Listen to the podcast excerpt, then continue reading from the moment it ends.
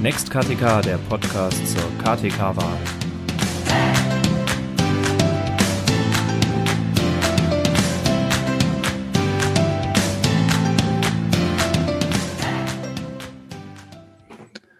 Ja, hallo zusammen und herzlich willkommen zu einer weiteren Episode unseres KTK Next Podcast, dem Podcast zu allen Themen rund um die PPV-Tarifwelt und natürlich die KTK-Wahl 2021. Ich bin der Pin und zugeschaltet ist mir wieder mal Kylie. Kylie, wie geht's? Yeah. Hallo aus dem Kölner Westen bei Sonnenschein heute. Ganz gut.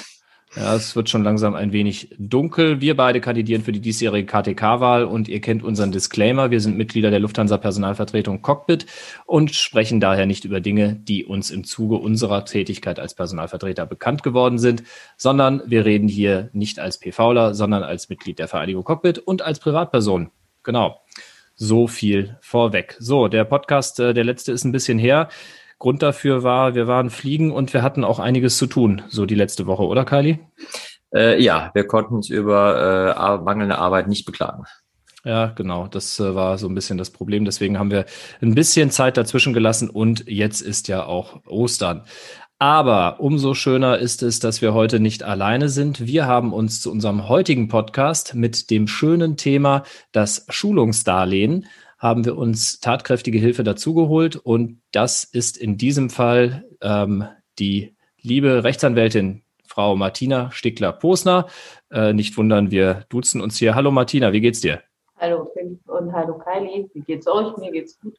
Äh, hinter dem Hauptbahnhof in Frankfurt geht gerade die Sonne unter und das sieht immer sehr schön aus. ja, ich bin hier leider nach Osten, da kann ich den Sonnenuntergang nicht sehen, aber wunderbar. Martina, für alle die, die dich nicht kennen, sag doch mal kurz ein paar Worte zu deiner Person. Flug, Ex-Flugbegleiterin, das wird man nie los, äh, Lehrgang 300. Ansonsten bin ich sehr lange geflogen und habe dann nebenbei angefangen, Jura zu studieren. Wir reden ja hier über die 70er, 80er Jahre. Das wurde noch nicht so gerne gesehen damals. Es gab ja auch noch keine Teilzeit. 1985 mein erstes Examen gemacht, 1995 mein zweites Staatsexamen abgelegt. Das hatte die Folge, dass mich die Rechtsanwaltskammer Frankfurt nicht zulassen wollte zur Rechtsanwaltschaft, weil man gesagt hat, man könne sich nicht vorstellen, dass ich wörtlich, meinen Job, meine zwei Kinder, den Haushalt und meinen Beruf als Anwältin unter einen Hut bekommen würde. Wann war das? Im Jahr 95? Das, das finde ich so schön. 95 war das? Okay, das ist 95, krass. 1995.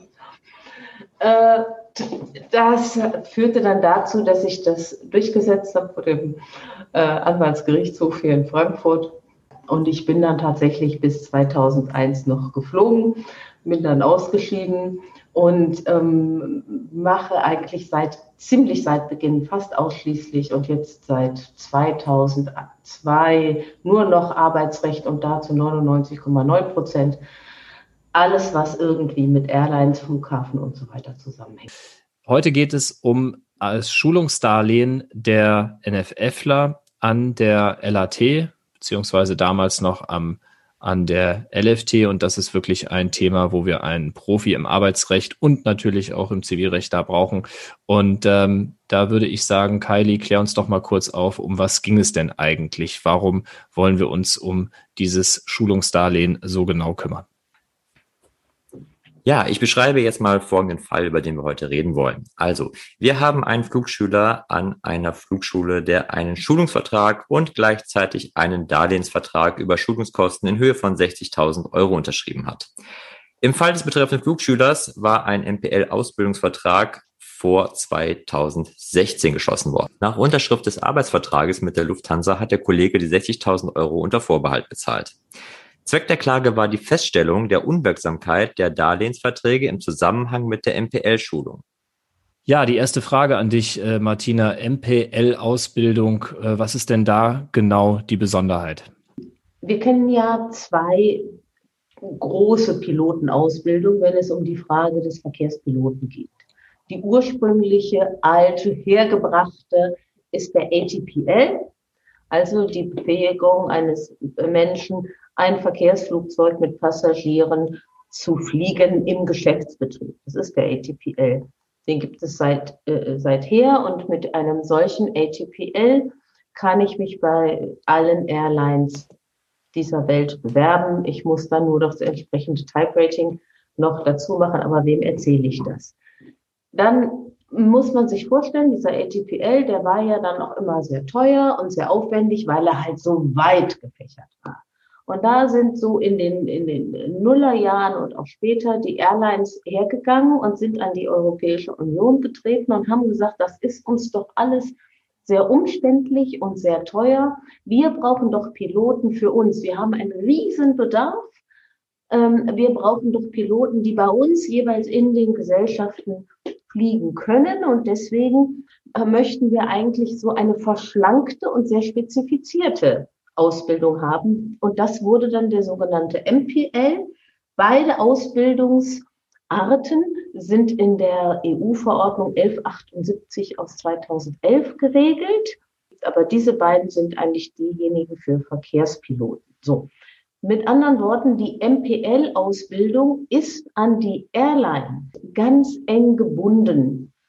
Das sieht man auch in diesen MPL-Ausbildungsverträgen. Da steht nämlich drin, nach den Standards der deutschen Lufthansa AG. Also wenn ich da kurz einhaken darf, das bedeutet, der Pilot wird ausgebildet und im Endeffekt kann er, wenn er diese Ausbildung gemacht hat, ja, ist er nur begrenzter Pilot für, sage ich jetzt mal, eine andere Airline. Wenn er jetzt gerne bei Lithuanian Airlines arbeiten ja. möchte, würden die sagen, ah, das geht jetzt nicht, weil du kennst ja nur deine Lufthansa-Welt. Genau das ist das Problem. Insbesondere ist er nach dieser MPL-Ausbildung noch gar nicht in der Lage, einfach sich in ein Flugzeug zu setzen. Er braucht das Type Rating und das Line Flying Under Supervision. Dazu braucht er einen Arbeitsvertrag. Ja, Martina, jetzt habe ich als äh, Nichtjurist hier in der Gruppe mal eine Frage. Ähm, mhm. warum ähm, sollte jetzt der Flugschüler die 60.000 Euro denn nicht schulden? Der hat doch einen Darlehensvertrag unterschrieben, oder irre ich mich da? Das ist richtig, aber Darlehensverträge, jede Art von Vertrag kann ja unwirksam sein. Und dieser Vertrag, so wie er da war, war eng verbunden mit dem Schulungsvertrag und hat, man kann jetzt sehr weit ausholen, im Grunde genommen die gesamte Rechtsprechung des Bundesarbeitsgerichts zu der Kostenbeteiligung an Fortbildungen und Ausbildungen ähm, umgangen. Das war eigentlich der Sinn dieses Darlehen, dieses, dieser Kombi äh, Schulungsvertrag und Darlehensvertrag. Und ähm, das System funktionierte so lange, solange Lufthansa auch Bedarf hatte. Ja, da hat dann keiner was gesagt. Der, der Vertrag als solcher, ähm, es war ziemlich klar, dass der unwirksam sein würde. Ja. Diese Verträge sind ja an sich in ihrem Wortlaut uralt. Seit 50 Jahren wird da immer ein bisschen nachgebessert und jetzt wurde halt noch ein MPL-Vertrag dazu gemacht, aber die Darlehensverträge sind eigentlich immer ziemlich unverändert geblieben. Und was hat sich aber geändert? Ganz entschieden. Das unser deutsches ähm, bürgerliches Gesetzbuch. Und zwar gab es da die berühmte Schuldrechtsreform im Jahr 2001. Also ich musste in meinem zweiten Examen im Anno 1995 in einer Klausur noch darauf kommen, dass, das, äh, dass die allgemeinen Geschäftsbedingungen, die, das Gesetz für die zur Regelung der allgemeinen Geschäftsbedingungen nicht auf Arbeitsverträge anwendbar finden. Ja, genau. Also wenn ich da kurz einhaken darf, ich habe ja dann meine Ausbildung nach 2002 gemacht, das heißt mit der Schuldrechtsreform ähm, PVV und was es da alles gab, das ist eine Sache, die hat mir dann gar nichts mehr gesagt. Die, sage ich mhm. mal, älteren Juristen haben dann immer, ja, das ist das alte so und so, äh, haben sie immer gesagt und man dachte dann, was meinen die denn jetzt eigentlich?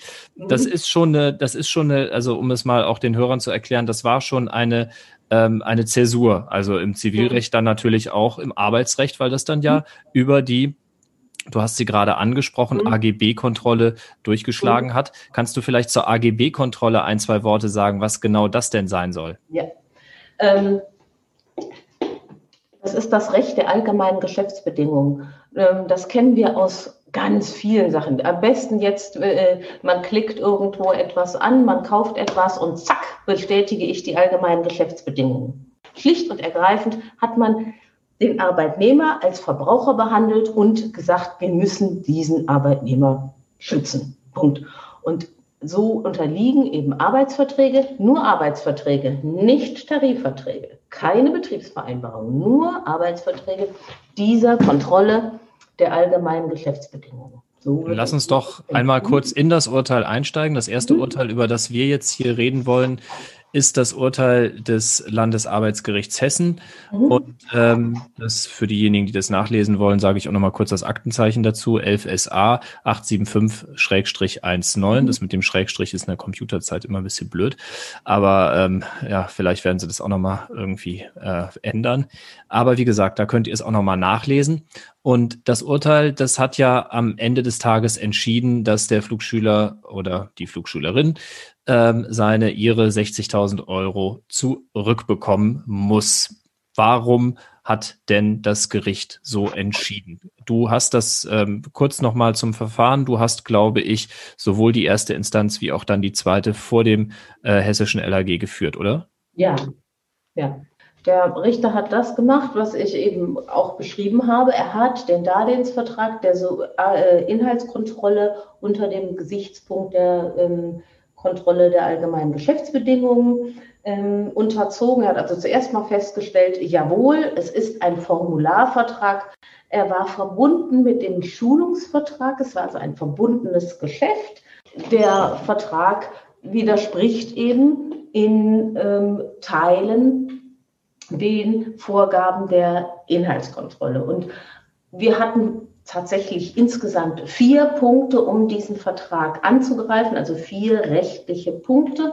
Das äh, Landesarbeitsgericht ist auf den ersten sozusagen gegangen und hat gesagt, der trifft schon, da müssen wir die anderen gar nicht prüfen.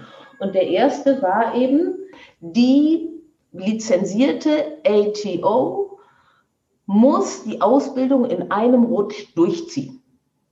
Und wenn das nicht möglich war, weil diese ATO eben aus irgendwelchen Gründen die Ausbildung nicht mehr ähm, durchziehen konnte, dann gab es hierfür keine Lösung. Der musste dort bleiben, der Schüler. Der, eine andere Möglichkeit gab es nicht. Das war die sogenannte Operator-Bindung. Also das hat ja auch Vorteile. Ich meine, wenn man den Arbeitnehmer bindet, also den oder den Auszubildenden bindet, das hat ja den Vorteil, dass man den dann auch kriegt als Arbeitnehmer. Das ist ja durchaus auch ein Geben und Nehmen in der Sekunde. Richtig, der, der äh, Flugschüler wusste im Grunde genommen seinen Karriereweg, wenn nichts dazwischen kam. Und die äh, Lufthansa wusste, ich investiere doch hier in eine hochqualifizierte Ausbildung, der bleibt bei mir. So, alles klar. Ja? Jetzt, wir müssen aber als Juristen auch darüber nachdenken, was passiert, wenn das gestört wird. Und genau das war ja das, der Fall. Das war diese Generation der, NF, der 900 NFF, die auf der Straße standen. Weil es eben diese Weisung gab der Geschäftsleitung, wir stellen niemanden ein, ohne dass der Tarifkonflikt nicht gelöst ist. So. Die waren also mitten in ihrer Ausbildung, standen die auf der Straße. Und zwar nicht einen Monat oder zwei oder ein Jahr, sondern sechs, sieben Jahre zum Teil. Das muss man sich einfach klar machen. Ja? So, und da hat das LAG, das hessische LAG, Folgendes entschieden. Ich nehme also den Kernsatz. Nach Paragraph 307 Absatz 1 Satz 1 BGB sind Bestimmungen in allgemeinen Geschäftsbedingungen unwirksam, wenn sie den Vertragspartner des Verwenders entgegen den Geboten von Treu und Glauben unangemessen benachteiligen. So, und dieses, dieses sah das Hessische Landesarbeitsgericht da gegeben, dass eben Lufthansa gesagt hat, wir sind gar nicht verpflichtet, diese Ausbildung zu Ende zu führen. Das heißt also, wenn ich das mal zusammenfasse, so für den ähm, äh, Laien, dann ist es mehr oder weniger so, dass das LAG äh, dort erkannt hat, so ist das ja, dass mhm. es erkannt hat, naja, also im Endeffekt gab es eigentlich eine Abmachung, die heißt, ich bekomme dich später als Arbeitnehmer ähm, mhm. und ich investiere in deine Ausbildung und du, lieber Flugschüler, du gehst aber auch zu keinem anderen. Und diese Abmachung wurde ein bisschen abgeändert, weil jetzt brauchte man den Flugschüler nicht, warum auch immer, mhm. und hat gesagt, na gut, wenn ich dich nicht brauche, dann brauche ich dich ja auch nicht mehr auszubilden und dann lassen wir das Ganze doch. Aber das Geld musst du mir trotzdem geben. Die wurden auf dem freien Markt auch nirgendwo anders eingestellt, weil Mal abgesehen davon, dass die Weiterausbildung sehr, sehr teuer geworden wäre, wusste jeder andere Bewerber, hallo, die sind ja an Lufthansa gebunden mit diesem teuren Darlehen. Sobald ich die hier ausgebildet habe und Lufthansa ruft wieder, kommen die zurück. Das war, das hat das Hessische Landesarbeitsgericht sehr, sehr gut und sehr detailliert ausgearbeitet und hat dann gesagt, vor diesem Hintergrund ist dieser Vertrag nichtig, weil er verstößt gegen ein Gesetz Also sind die 60.000 Euro rechtsgrundlos geleistet worden von dem dortigen Kläger und müssen deshalb zurückgezahlt werden. Hier in diesem Fall wurde das Bundesarbeitsgericht übrigens auch bemüht, hat aber die Nichtzulassungsbeschwerde als unzulässig verworfen. Also das Urteil ist rechtskräftig, obwohl das Bundesarbeitsgericht die Chance gehabt hätte, dazu etwas sagen zu können, wollte es nicht. Ja, Martina, ich habe jetzt noch eine Frage, nachdem du es ausführlich äh, für uns erklärt hast. Ähm, jetzt musste ja wahrscheinlich Lufthansa darauf reagieren. Äh, haben die die Verträge jetzt äh, angepasst dahingehend? Äh, weißt du da mehr, was du uns erzählen kannst? Also zum einen ist es äh, so gewesen, und das war auch ein kleiner Knackpunkt in diesem Urteil, dass Lufthansa, andere Airlines vielleicht auch, weiß ich nicht, weiß ich von Lufthansa sicher, ähm, zur Europäischen Kommission gegangen ist oder zur EASA und hat gesagt, also das mit, diesen, mit dieser Operator-Bindung, das bringt uns doch Kalamitäten, können wir das irgendwie ändern. Daraufhin hat ähm, äh, im April 2016 die Änderung stattgefunden, dass die Operator-Bindung Hallo nicht abgeschafft worden ist, abgeschafft worden ist, sondern aufgeweicht. Voraussetzung ist, die alte ATO kann nicht mehr. Zweitens, der Flugschüler beantragt den Wechsel. So, daraus hat Lufthansa jetzt gemacht im Laufe des Prozesses, ja, hallo, ab 2016 gab es ja diese Operator-Bindung nicht mehr. Das stimmt erstens sachlich nicht, die gibt es weiterhin. Ja. Und zweitens hat da das Hessische Landesarbeitsgericht gesagt, ganz eindeutig, das interessiert mich. Es gelten und sind einfach nur zu beurteilen die Fakten, die im Zeitpunkt des Abschlusses vorlagen, nichts anderes. Das heißt, die Ausbildung und auch die Frage der, der, der Wirksamkeit des Darlehensvertrages wird für Ausbildungsdarlehen nach 2016 etwas anders verargumentiert werden müssen. Ähm, sag mal, Martina, ich habe eine Frage. Gibt es denn noch äh, andere Fälle, in denen ähnlich entschieden wurde? Ja, aber und zwar mit anderem, mit anderer Begründung.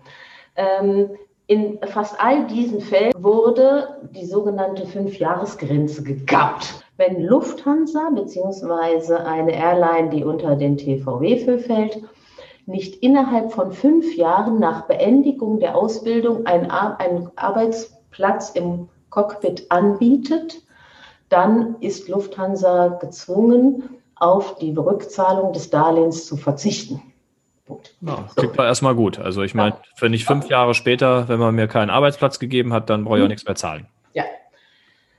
Das, jetzt muss man sich vorstellen, das waren ja alles junge Menschen, so Mitte 20, die haben ja teilweise dann diese, diese irre lange Wartezeit für was ganz anderes benutzt. Die haben andere Ausbildung gemacht.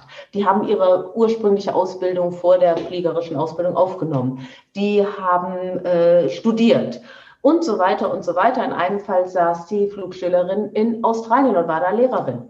Und die bekam nun, ähm, weil Lufthansa gemerkt hat, uiuiui, wir haben da so ein Fristenregime, bekamen die E-Mails.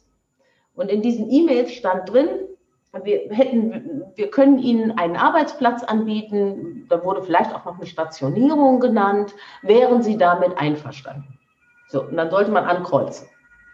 Also man konnte ankreuzen, ja, sofort oder man konnte ankreuzen, zurückstellen wegen Examen oder so. Oder gar kein Interesse mehr. Das heißt, die haben ein, eine Abfrage bekommen, so eine ja. Art Fragebogen. Ja. Möchtest du eigentlich noch mitmachen oder ähm, bist du inzwischen so zufrieden, dass du irgendwie was anderes machen möchtest? Genau. So ungefähr kann man sich das vorstellen, ja, ne? Genau. Ja. Das ist ja, ist ja nett eigentlich, wenn man da grundsätzlich mal nachfragt, oder? Super süß, ja. Aber ist kein Angebot im Sinne von Paragraph 145 BGB. Ihr seid aber auch Spielverderber, das ist ja böse. Ein Angebot im Sinne von Paragraph 145 BGB kennzeichnet sich dadurch, dass man es mit einem einfachen Ja annehmen kann. Ja, Kylie, musst du dir merken, wenn du irgendwie was hörst, wo du einfach nur Ja drauf sagen kannst, dann besser nichts sagen. zum Beispiel. Ja, ich habe das auch schon mal gesagt. Ja, ja, ich will, musste ich sagen. Genau. Das ist jetzt das Klassische. Nur, eben so. Also das, was da kam an E-Mail, das war eben nicht mit einem einfachen Ja anzunehmen. Ein Angebot im Sinne dieses 5 Absatz 6 wäre ein einseitig unterschriebener Arbeitsvertrag gewesen, der da übersandt wird.